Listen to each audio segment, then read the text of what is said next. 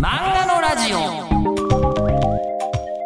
あのラジオは私物化すべきだなってちょっと思ってる部分が、えーあるんですよ。ね、だってなんてかなんて言っても今もあのディレクターさんがいてで、えー僕一人でここで喋ってるというのでもラジオできちゃうのであのなんかマーケティングで皆さんのお好きなものを集めましたっていうよりも私はこれが好きなんですみたいなものが、えー届いてこそじゃないかと思うんですけど、えー今回ですねあの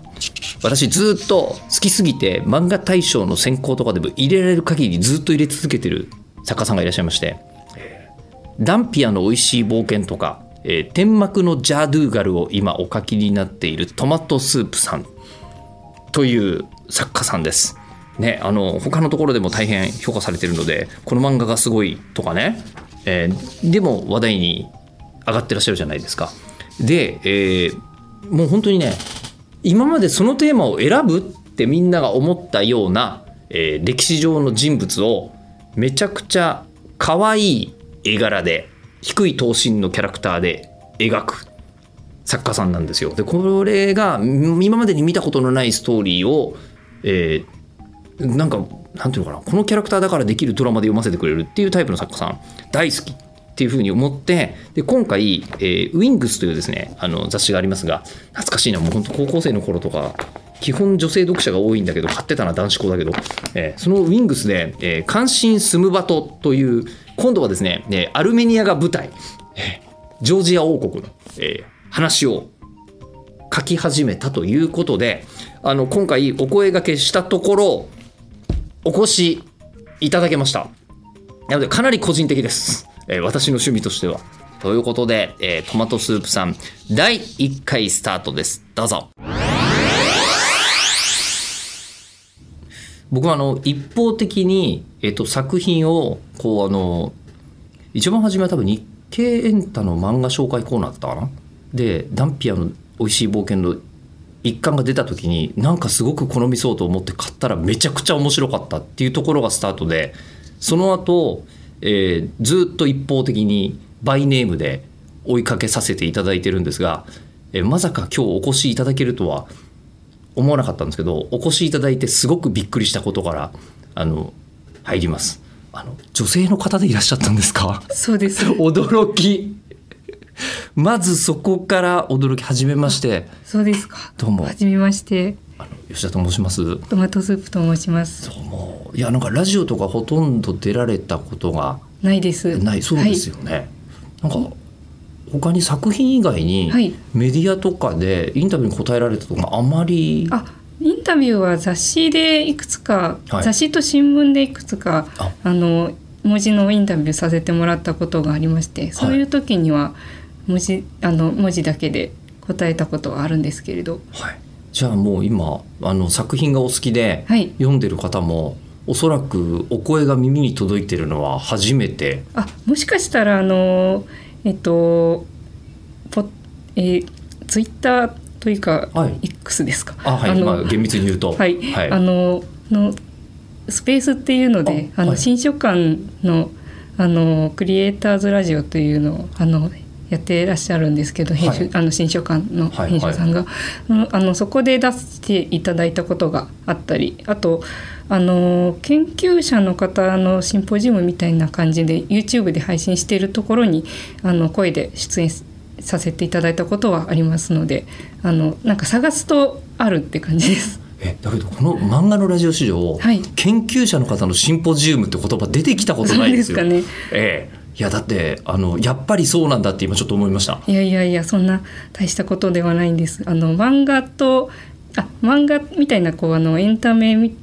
というかこうあの一般に向けてのはいあの研究は何ができるだろうかみたいなそういうテーマのシンポジウムみたいなところで、はいあの話させてもらったっていう感じだったのででもねそれにしたって、はいやっぱりなかなか漫画家さんが呼ばれるところでもないっていう感じがすごくします。そうですかね。えうん。えでもやっぱりそこまでそれだけプロの研究者の人からしても、はい。すごいテーマ選びだなっていうふうに思わせていらっしゃるんだろうなという気が。そうですかね、はい。あの本当に研究されてる方にはなんか優しくしていただいてっていうか、はい。認めてっていうかこうひこが違うとかい多分いくらでも突っ込めるはずなのにそれいうことをせずにあのなんか受け入れていただいてるなっていういあの印象があってすごくありがたいです。いやでもあの僕は研究の方は全くわからないというか、はい当たり前ですけど門外漢なんですけど僕は逆に漫画の方は、はいあのびっくりするぐらいはい好きで読んでいるんですが、でも何十年読んでても、はいこのテーマ選びはいやないっすよ。そうですかね。はいえーうん。でそれがたまらなくて、あのーそうですね僕投票できる機会がある以上、漫画大賞必ず入れてるはずなんですけど。ありがとうございます。いえいえ、はい、あの。なんかひあの作品表を書いていただいてるのを見てすごく嬉しかったです。あ読んでいただいてるんですか、はい。そこまで、はい。あそそれは恐縮でございます、ありがとうございます。ありがとうございます。でもっと言うとあのこのポッドキャストも、はい。実は聞いていただいているっていう。そうなんです。なんだって？あのいえっと竹吉実先生が私好きなんですけえれど。あいや、はい。そうです。僕も大好きなのでおはい。呼びしたんですけど、あの竹吉先生があのもうあのあまり表に出られる方ではないっていう印象だったんですけれどあのインタビューを受けていらっしゃったのでそこあのちょっと聞いてみたくて聞いたらあの毎回ね毎週配信してらっしゃってあのいろんな方が言われてなんか毎回みんな違う体験をしてらっしゃるのですごく面白かったのであのよくよく作業したりする時にあの聞聞かせていただいてます。あありがとうございます。いやもう、あの聞いていただいているあの漫画家さん他にもいらっしゃいましたらご連絡いただけたら 我々かなり積極的に動きますのでただ今回は僕が好きでお願いしたらあのなんとお聞きいただいていたっていうパターンなので初めてそうですか。です。はい。神崎あさみ先生の回が一番好きでした。半崎先生の会話なんて言うんでしょうね。やっぱり作品と人ってつながってるんだなって思う。いやすごい方だなって思いました。天才ですねあの方。はね。えーいやもう僕は毎回毎回いらっしゃる方々あのみんな天才だけど天才ってバリエーションあるなって思いながら、ね。はい、聞かせていただいてて。でそれがなんかまんまダイレクトに表現できる漫画ってすごいなと改めて。そうかもしれませんね。毎回思うんですけどいやトマトスープさんもはい。相当なんて言うんでしょうね。競技人口の少ない世界の中で歴史に残るような結果を今出し続けてるんじゃないかと競技人口が少ないからこそなんじゃないでしょうかね。いやそんなことないと思いますよ。あの競技人口を救うだからこの程度でいいだろうっていろんなものはなりがちだと思うんですけど、はい。みんなこれぐらいだからこれぐらいにしちゃおうじゃなくて比べる人がいないからおそらく少なくともご自分の納得のいくところまでやるぜっていうその勢いというか決意みたいなものを読ませていただきながら毎回感じてるんですけどあの順番でこのラジオっていつもお話をお伺いしてるじゃないですか、はい。なかなか、えっと、普通の人がですよ、はい。えっと、日本あ、ね、日本であそこなんですよ、まあ、普通に日本で生まれて育ったら、はい。多分あのこうそうですね。ジョージアの、えっと、モンゴルと一戦交えた貴族って言っていいのかな？の話とかになかなかあの思い至らないと思いますし、ねえっとイギリスの海洋冒険家もそうでしょうし、えーモンゴルのこう魔女って書いてらっしゃいますよね、はい。えーの話とかっていうのをまず思いつかないというか。そうですかね。いやそうなんですよ。少なくとも僕の人生では残念ながらなかった、そうそうですかね、うん。あかなりそうかもしれません、えーかなりちゃんと受験勉強で世界史とか割と好き割と好きだったんで結構やったと思いますけどうっすらダンピアっぽい人たちは出てきてたイメージはありますが、うんもう、えっと、スムバトとジャドゥーガルに関しては1ミリも出てこないです勉強してても。いや、え逆に私は本当に狭いことしか知らなくてあのモンゴル帝国の歴史が好きだったんですけれどあのそもうそこ以外私の中にはポケットがないみたいな感じなんですよ引き出しがなくて。モンゴ逆にもうモンゴルの引き出しがどこから出てくるのかがまずちょっとえお生まれモンゴルとかですか？全然違います。よね、はい日本です普通に。普通にあのなんでしょうご出身地とお伺いしても大丈夫ですか、あはいあの群馬県であ。全然あの田舎の方の出身です。群馬県だとはい最近だとブラジル人の村があるとか言うんですけど。あの私の住んでる地域からは結構遠いところにありますじゃあ別にそういうことでもないです全し然違いますね。僕普通の公立学校に行ってこうあのそうだあの普通にあの生活していた ですものです。よね、はい。ええっ、とじゃあ子供の頃、はい。一番初めにこう読んでた漫画ってうん、どのあたりですか、漫画実はそこまで読んでなくてもう本当に当たり前にあ姉がいたので姉が姉は結構漫画が好きだったのではい。あの借りてきてくれた少女漫画誌雑誌あ買ってきてくれた少女漫画誌とか借りてきてくれたジャンプの漫画とかはい、そういうの普通に読んでました。その中で、はい、あ私の世代だと多分そうですね好きだったのあのシャーマンキングとかおあと犬夜叉がちょうどアニメとかをやってた時期なのはいはい。でそれは本当に私も自分で初めてコミックスを買った漫画かもしれないです。か犬夜叉が初めてそうですね。あー。ぐらいの世代だと少女漫画だとセーラームーンはもう一回ブームを過あぎてるぐそらいうかな。ですね。本当にちっちゃい頃にアニメをやってたって感じなので、はいはい。あの今のプリキュアのポジションにセーラームーンがいた頃じゃないかなと思います。あー。でそこで犬夜叉を初めて買ったのが小学生ぐらいです小かね。学校の高学年くらいだと思いますね。いやごく普通の漫画普通の漫画ですね。でもあの高橋留美子先生の絵のあの顔の描き方がすごい可愛いなと思ってて、うん。多分今だにずっとあのなんていうか口と鼻が小さくて丸顔で目が大きくてちょっと三白眼な顔っていうのがすごく好きですね。はい。そうだ。その影響をえっ、と凪のおいとまのあそこカタカナで小成美里さんですよね、はい。にもお伺いしてであの口の書き方とかがもうめちゃめちゃ影響されてますっておっしゃっててあ確かにってその時に思ったんですけど、まあ高橋留美子先生の影響力が、はい。まあ抜群にあるのはとってもよくわかるんですけど、その頃はもう絵とかも描かれてたんですか、あはい。絵は昔から好きでどちらかっていうとファインアートの方をやりたくて。ファインアート？はいあの、はい。芸普通の芸術いわゆる、はい。いあの芸術というか。はい。あの美大に行きたかったので、はいはいはい。あの高校から大えっと美術コースのあるところに入って、あはいはい。はい。そのままあの美術美大を目指していたあの高校時代を過ごしました。あということはもうもう絵を描くこと自体は間違いなく好きで,、はい。でしかもアートの方向性が好はい。きとなると、それもなんていうんでしょうねファインアートだとやっぱり、えーキース・ヘリングとかああいう方向に行くわけですか？うーんとですね私が好きだったのはもう本当に昔はシュルレアリズムとかあの辺が好きでえ。そうですねなんかすごい不条理みたいなものに興味があって。えへえあのどちらかっていうと漫画よりも中学の時に小説とかを読むようになってというか、まあ、あの小学校からも読んでたんですけどあのなんか一旦い一度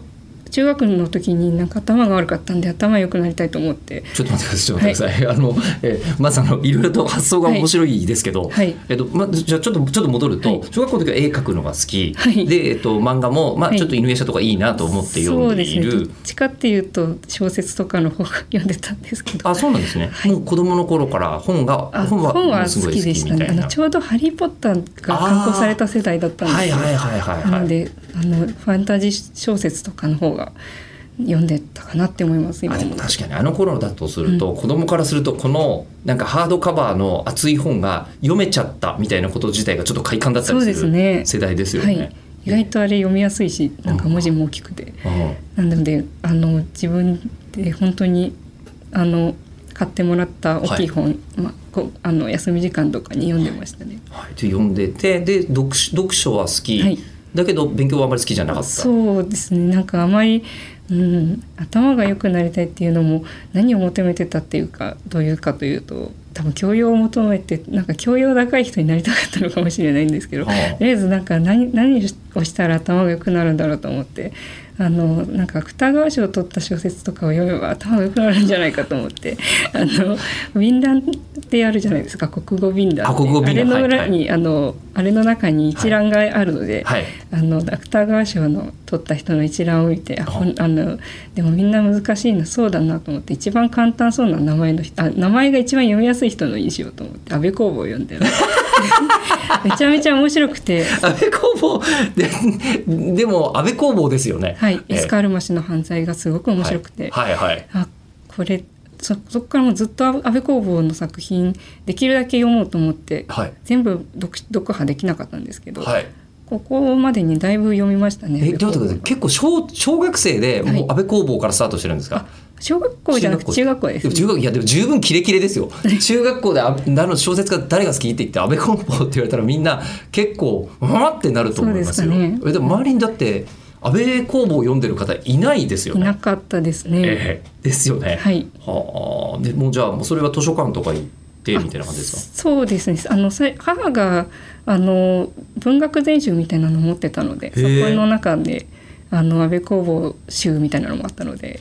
最初はそこから読みましたね。こう言っちゃなんですけどあの中学生の,、はいあのこうお子さんがいたら、はい。えっと安倍公房読ませていいのかなって本人が読みたいってならしょうがないけどなんかちょっとこれはやめといた方がいいんじゃないかなみたいなどうでしょうね。なんかあんまり忙しい人あの親も忙しい人だったので、そんなに気にしなかったのかもしれません。いやだってなんて言うんでしょう。結構社会規範から外れた人いっぱい出てきますよね。うーんまあでもそうまあそうですね。でもアウトサイダーになる話もすごくたくさんありますけれども、まあ、それが面白いというか、うん。あの安倍公房の小説ってあのすごく理屈っぽい人が急にあの不条理というか日常から切り離されてしまう話が多いので、まあ、そういう時に本当に理屈っぽい思考をする人があのもがいているのが面白くて。あのずっとそうやってもし今日常から切り離されてしまったら自分は何をするんだろうっていうことをずっと考えてたんですね。はいあの本当に今思うとあの日常から切り離されてしまうことって現代にもものすごく多くてあの私がこういうのはすごく安全圏から言ってるようで傲慢だなって思うんですけれど、うん、でもなんか思わずにはいられないというかいつあのなんというか、うん、あの別着実の舞台とかでも、はい。あのはいはいはい。こうもうなんかどんどん世界がおかしなことになってるのに、はい。靴がないから家に帰れないって言ってそのままずっとそこに立ち続けている人がいたりとかそういうなんかあのつあ全然違うルールの世界に放り込まれても元の世界のルールに従うことで自分を保とうとしているっていう人が私もこうなるんじゃないだろうかなっていう思ったりするしてて。ずっとそういうところに興味がありありますね。いやもうあの今の話をしてるところはすで、に安倍工房のとあの登場人物の10回みたいだし別役作品の長台詞みたいな感じにもうなっていて。はい、だから中学生の時に、はい、勉強が好きじゃないのにあの本は好きで、はい。そういったところにたどり着いちゃってたわけですね。そうですね。多分周囲から見たらかなり分かりづらい少女だったのではという気がしますが、まあ、別に周りの人になんか言うわけでもなくうん、一人。そうですね。あんあんまり気の合う友達も中学まではいなかったので。でも結構あのだ、えー、と高校くらいになってくるともうあの美大目指してる人たちばっかりなのでちょっと似たようなね感じなるほど。になりました。そうか。じゃあもうあのクラスの中でも中学だとちょっとアーティスト志向の子だねみたいな感じの見え方ですよねきっとね。ああそうかもしれませんね。まあ、いや多分普通にただ暗いあのやつだったと思うんですけど。いやーわかんないですけどただ自分の中ではそのこうなんかあのなんですかね理屈っぽい人たちが、えーまあ、その日常から切り離されてしまうのを見て、面白いって思ってたってことですもんうね。ん面白いって言うとちょっと失礼かもしれませんけど。面白いでいいと思いますよ。興味がありました。興味深くでそして絵を描く方としては、はい。そのそ確かにそれだとシュールレアリズムになりますよね。ええ。そうですね。うん。あの本当中学とか高校ぐらいになるとあのガロの漫画とかはい。いろいろ情報も入ってきますので、ガロ系とかあのなんか東京行く機会にあったらがあったらあの神保町に行って本当にガロの雑誌の古本が売ってたりするのを見たりしてあ本当にあるんだなと思ったりとか。あじゃあその頃って、はいまさにネットとかってもう使ってましたか？ネットはあったんですけどええ。今ほど多分便利じゃなかったかな。高校ぐらいになるともう普通に Amazon とかねたくさん出てきて、YouTube とかもあったんですけれど。あのそうですね。でもネット通販で今ほどあの古本を買うというのはあんまりなかったかもしれないというか私も学生だったのであのそんなにお金もないから高いもの買えないしっていうところであの普通にあの文庫版になっている水木しげるとか杉内春とかを買ったりして。わかる。出てましたね、うん、あの頃。そう。水木しげるがすごい私好きだったんですよ。はいはいはいはい、はい、あの高校の時にすごいハマってあの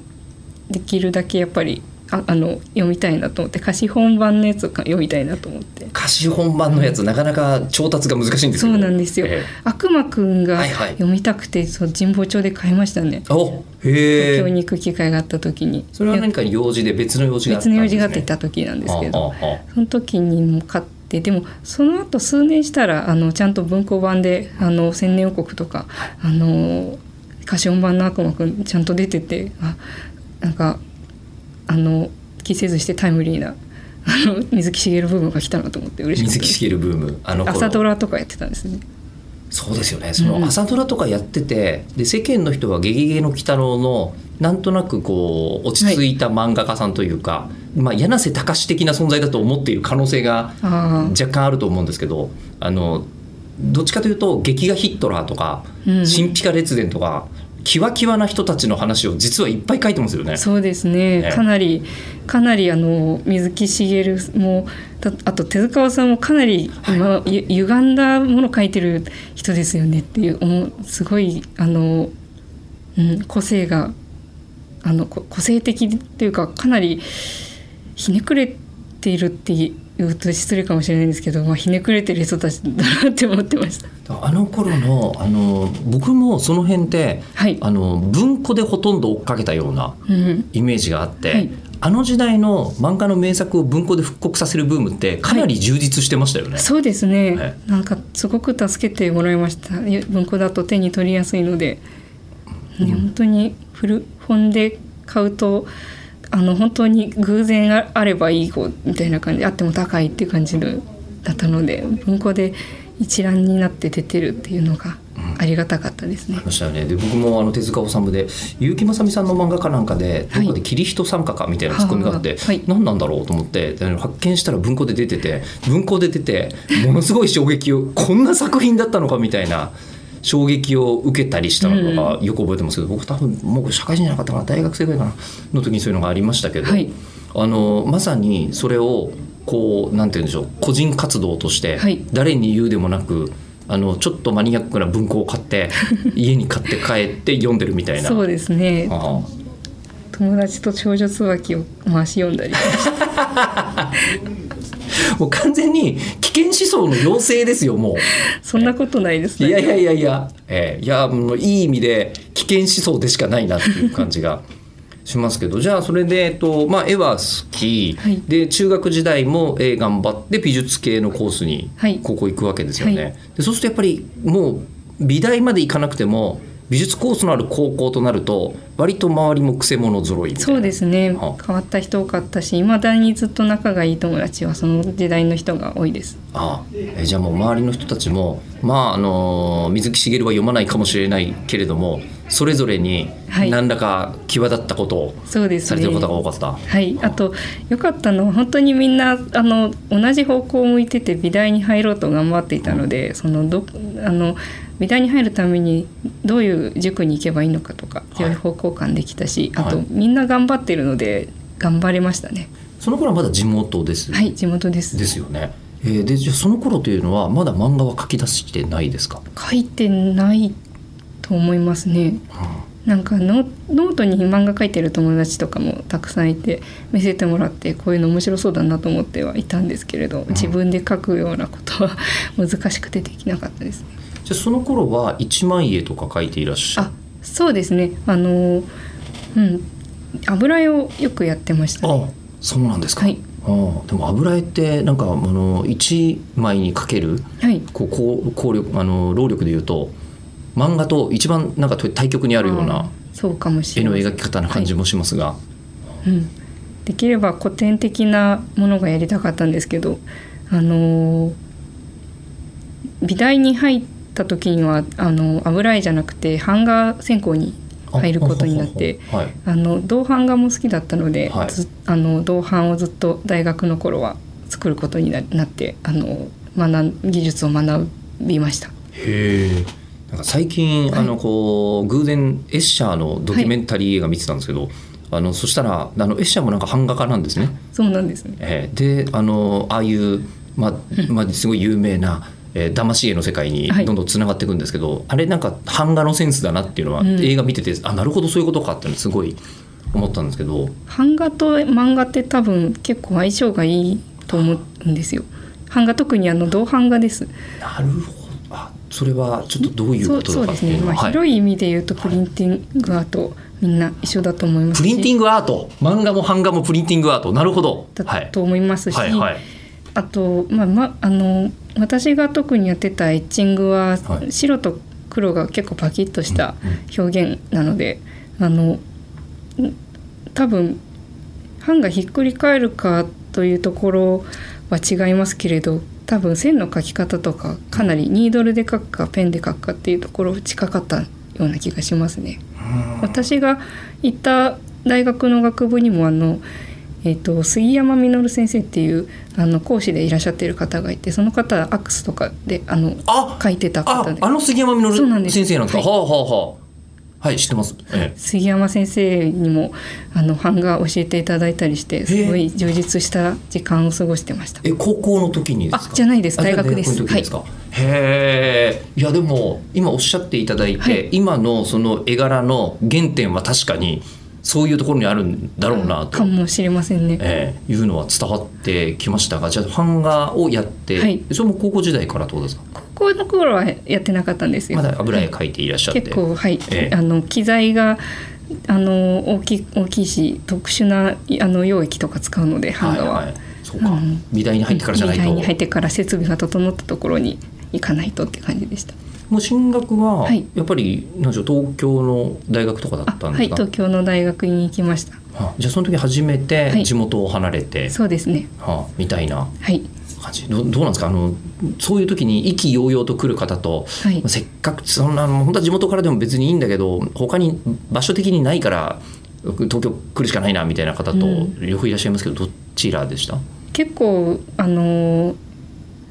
嬉しかったと思いますね。東京に、というかもうずっと行きたい大学が結構明確に決まってたので昔から、はいあのそこに行くぞと思っていたので、まあ、あの夢が叶ったなぐらいな感じで行きました。ちなみに学校言わなくてもいいんえっ、とですけどどっちなんですか？玉美大あはいはいはい美術大学です。あもう全然こう、名門じゃないですか。そうですね。ね はい。でまあ行きたいとなってでその時に版画家だったんはい、ですか？版画でした。はああのそう実は油絵科に行けなかったんですね。でもういあのもう一つ選べたのであの、えー、と受験できたので版画に版画も好きだったので版画にじゃあと思ってあの行ったら版画はあの入れてもらった得たので、はいそこで版画勉強することになったんですけどあのなってみてあの版画ってすごく古典的なものなの古典的な技法で、うんあのもうコンテンポラリーアートとは真逆にあるような、うんどう版画をコンテンポラリーアートにあのしたらいいんだろうっていうことに結構その頃は悩みましたね。やりたいのはコンテンポラリーアートだけど自分の手元の技術がうん版画だからっていう。コンテンポラリーアートをやりたかったのかって言われるとちょっと微妙なんですけれどあの私は古典的な絵が好きだったんですがもうあの時代はあのこうそういうものは求めてないぞと思ってあの何かあの賞に出すようなことがでもやっぱりあのインスタレーションとかの方が主流になってたりしてあの実際に現代美術を見見に行ったりしてもやっぱりインスタレーションが花だなって思ったりあの平面でできること版画ってとにかく平面に縛り付けられている技法だと思ったので平面ってどうしたらいいんだろうってかなり悩みましたけどとにかく今できることは技術を磨くことでこれは絶対一緒に役に立つはずだと思ってあのもうあのこう工房ですね。工房にずっといました。戦う方ね。あ安倍の方ではなくてあの、ええ。っとえっと攻めて守る方の方じゃじゃなくてあののあ工房あの工房えっとあアトリエという意味のはいはいはい。工房に、あのなんか職人としているような気持ちであ頑張って技術をみあの磨いていましたね。まあでもこの間エシャのドキュメンタリーでも言ってた、ええ。この平面とは何なんだ？なんと漫画のラジオ聞いてくださっているということとあとなんていうんですかね。あの漫画のこう何？漫画のお話はおそらく今回のこのまでの間だとほぼ出てないぐらいの感じだと、ええ思いますただ自分の好きなものがある人というのはあんまりイージーに、えー人の言うことを聞いてはいけないなということをなんか感じる、はあまあ、アーティストだなって感じはしますよね。ということで次回配信は10月8日日曜日18時午後6時予定でございます。まだ続きます。お楽しみに。